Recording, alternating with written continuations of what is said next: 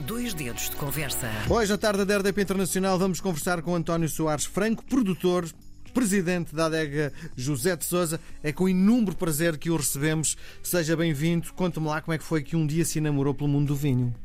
Muito obrigado em primeiro lugar. Uh, contar o meu amor pelo mundo do vinho é, é, um bocadinho complicado porque eu nasci numa, numa família de vinhateiros. Andava atrás do meu pai ao sábado, quando não havia escola. Uhum. E ele, o meu pai ao sábado ainda trabalhava, portanto, andava atrás dele nas vinhas, e o do meu tio também. Uh, ou até na adega. Íamos brincar para a adega, a adega da José Maria da Fonseca em Azeitão tem um jardim enorme e nós não só brincávamos no jardim, como depois da altura já tínhamos, já estávamos fartos de brincar, sabíamos que eles estavam na sala de provas e íamos lá ter. Hum. E havia ali uns truques. E provava? Uh, pois, aí é que a pergunta difícil é essa. Uh, sobretudo quando éramos catel de Setúbal, o meu tio, que era Doce, uma pessoa é? muito especial uh, e gostava muito dos sobrinhos, porque ele não tinha filhos, nunca casou, estavam ali nas provas, então quando éramos catel de Setúbal, passava assim, punha o copo assim atrás das costas e a gente punha lá um dedo lá dentro e Uhum. lambíamos o dedo. Sim. Portanto, não era consumir, mas de qualquer forma era. Estamos a falar de 20 graus, não é? Um Era moscatel de provar. Setúbal tem 20 graus, não é? Hã? Tem 20 graus, não é? 18. Sim. Sim. Bom, nascer-se numa família de vinho obrigatoriamente tinha que cá ficar. Não. Não, necessariamente. eh, E essa não é uma, um ónus da nossa família. Eh, está sempre da, da geração da minha. Por acaso, eu e o meu irmão. O meu- eu comecei a trabalhar numa empresa americana nos Estados Unidos. Tive ofertas para lá continuar e para continuar até nas empresas deles do Brasil. E que na altura descartei porque estávamos já em 1977, já tinha passado os anos da confusão e o meu pai precisava de ajuda. E pediu-me se eu não me importava de voltar. Sim, porque a América, quando, quando grande parte dos portugueses escolhia o Brasil como seu destino, porquê que escolheu a América? Porque eu achava que a América que era uma universidade para mim e o Brasil não, não era. A perceber? O curso que eu tirei de gestão no atual ISEG, naquela altura houve muita convulsão dentro daquela universidade.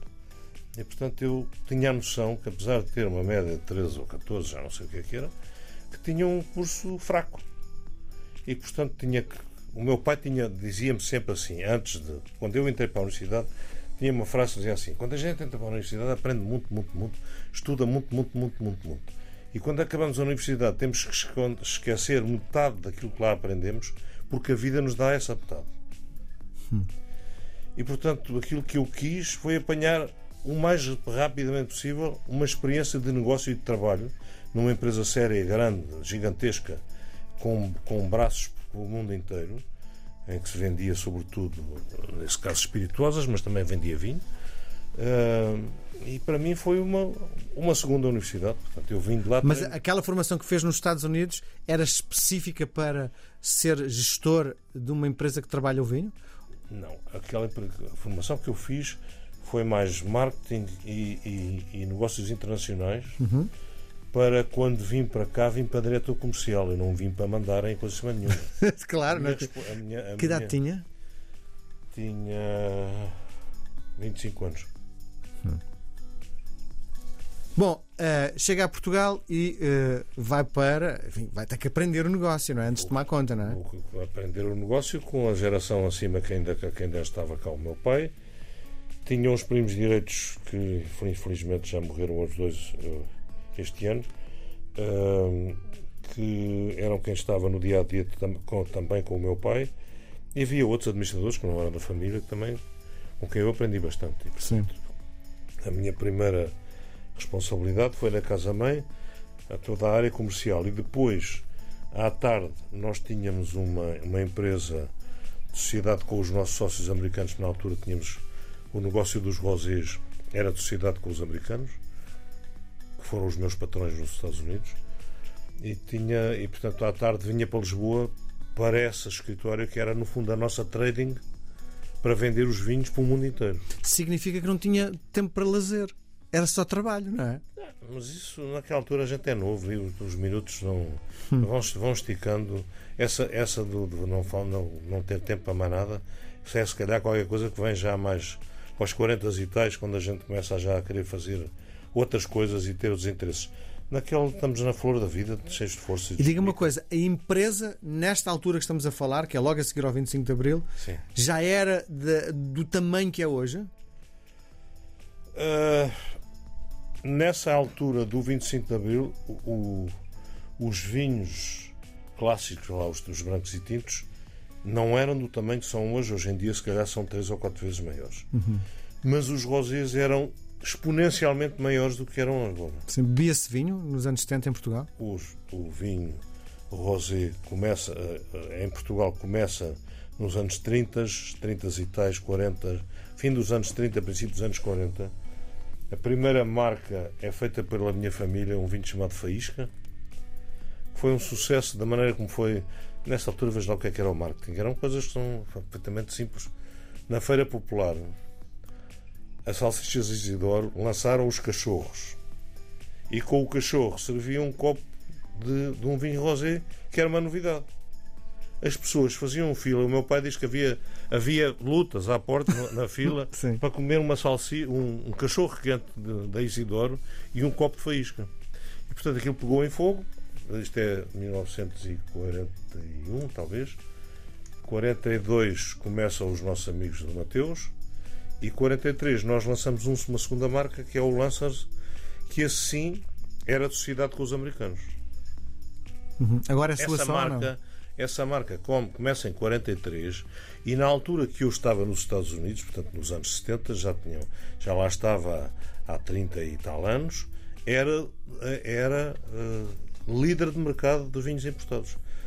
Eu lembro-me de chegarmos a fazer 14 milhões de garrafas num ano para os Estados Unidos. E, portanto, aquilo desbalanceava completamente a nossa gama. 80% do nosso negócio era rosé e rosé para os Estados Unidos e para aqueles países ali circundantes. Uh, o lança naquela altura não se vendia muito na Europa. Vendia-se em Portugal, mas não se vendia muito na Europa. Hoje em dia uh, já não é assim. Mas, portanto, era nas Américas Norte e um, algum bocado no centro e nas Caraíbas que era o grande, o grande mercado de, do Lancers. Uhum. E, e, portanto, na, na, essas vendas eram todas geridas uh, num escritório em Lisboa, onde eu estava sentado às tardes, e depois baseado na, na rede de distribuição de todo o staff que os nossos uh, americanos tinham escritórios regionais e nós trabalhávamos com eles e, portanto, depois saía muito do pelo. Isso aí sim, tinha, tive que visitar muito, tive que viajar muito, muito, muito. Eu cheguei a viajar talvez metade dos dias do ano Uh, às vezes, às vezes com descurando um bocadinho a família. Os, os três filhos e a minha Sim. mulher que, tinha, ficavam Sim. para trás. Sim, diga-me lá uma coisa: o que é que mudou nestes 50 anos que está neste negócio dos vinhos?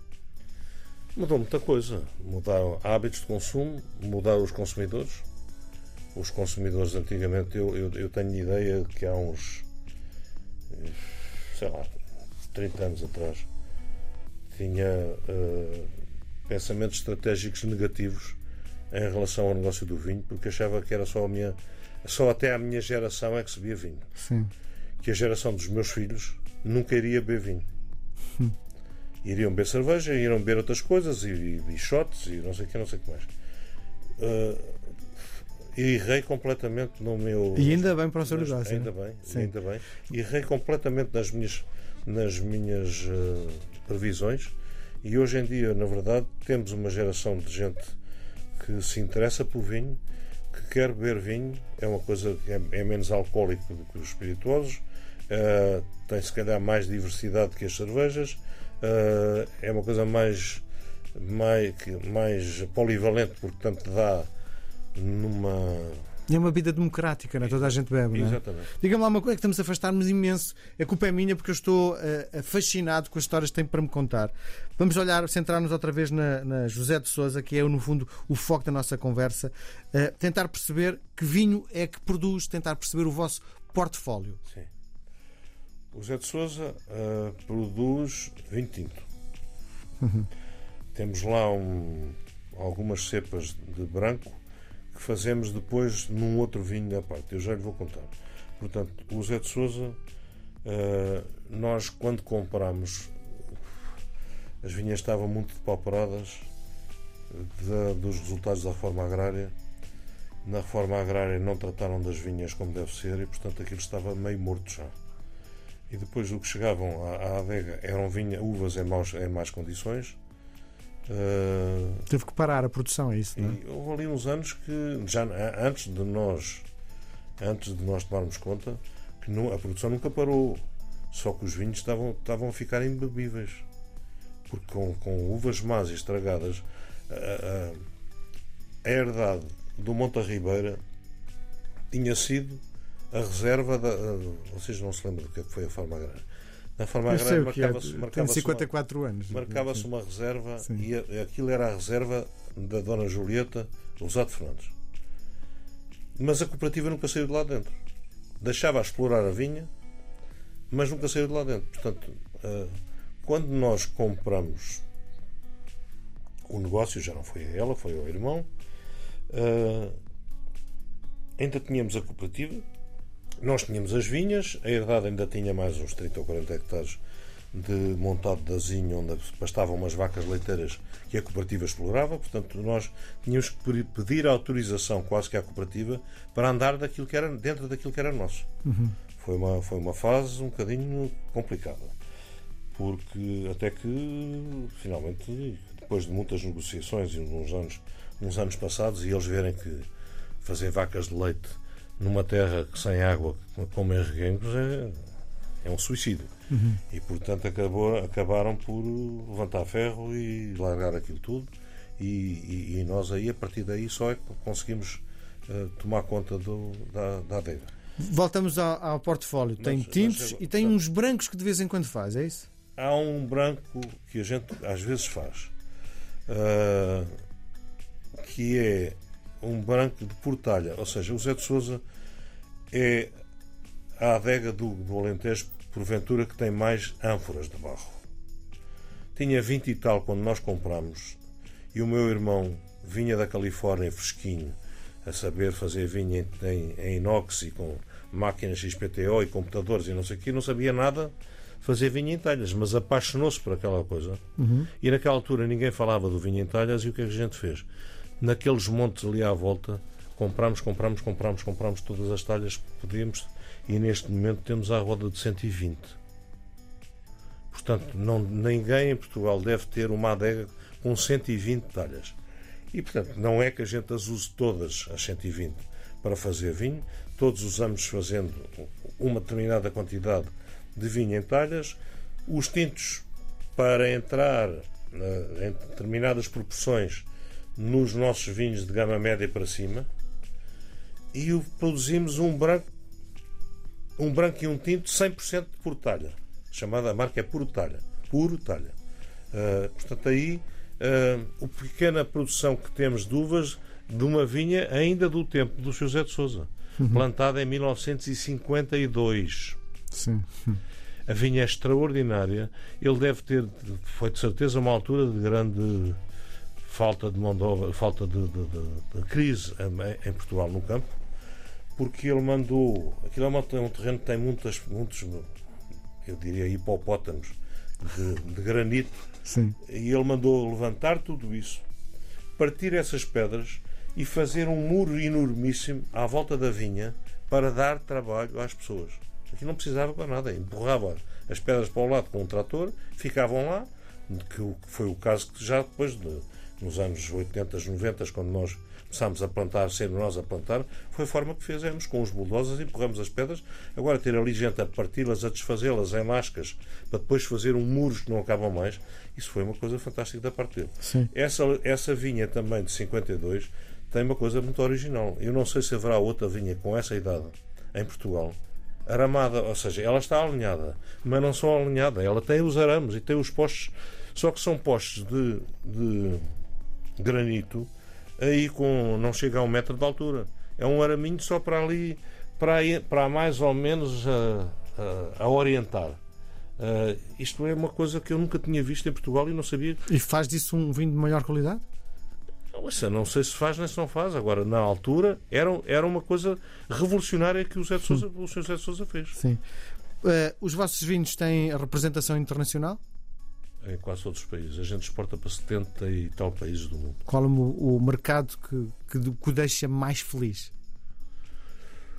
O mercado que me deixa mais feliz deixam-me vários. Uh, deixam-me uh, a Suécia, porque é um mercado onde nós temos um, um vinho que é o Periquita, que é o vinho que está há mais, há mais anos listado no monopólio sueco, uhum. do mundo inteiro. Tem já 40 e tal anos de listagem sem nunca perder, porque os vinhos lá, quando começam a baixar vendas, o monopólio deslistam. Este tem-se aguentado 40 e não sei quantos anos. Portanto, a Suécia é um enorme mercado de exportação para nós. Uhum. O Brasil também.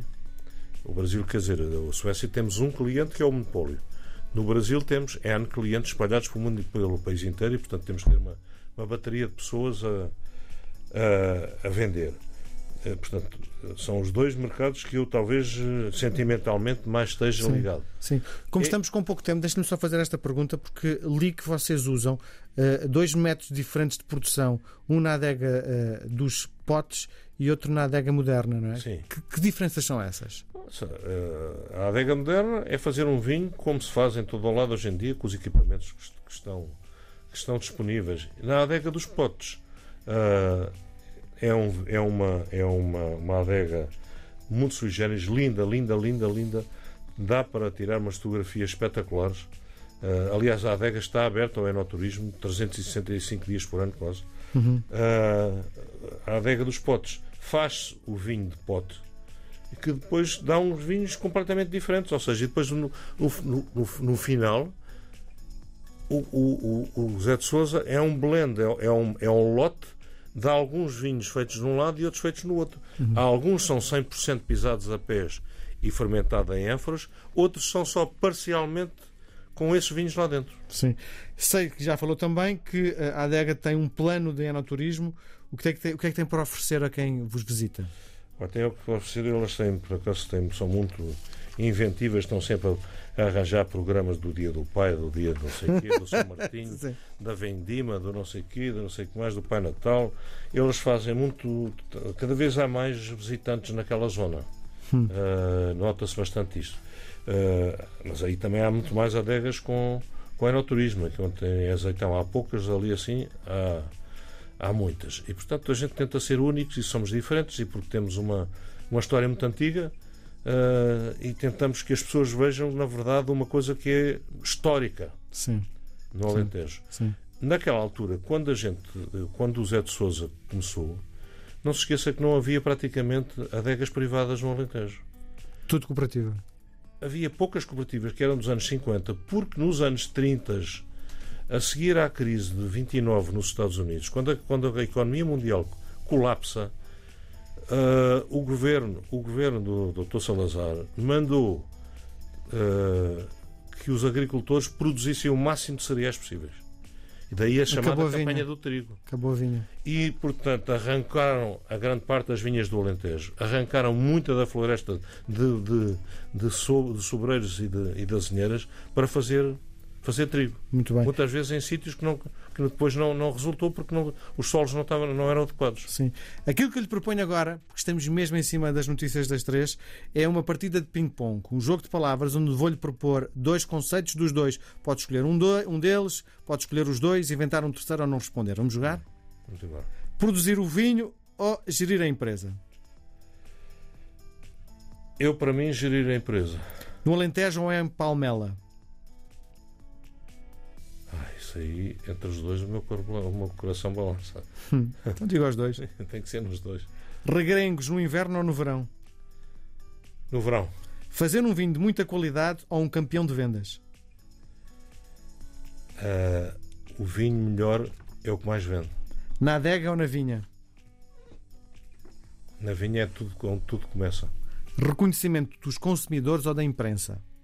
Dos consumidores. Amadeirados ou frutados? Frutados com alguma madeira. Beber ou guardar? Uh, guardar pouco tempo.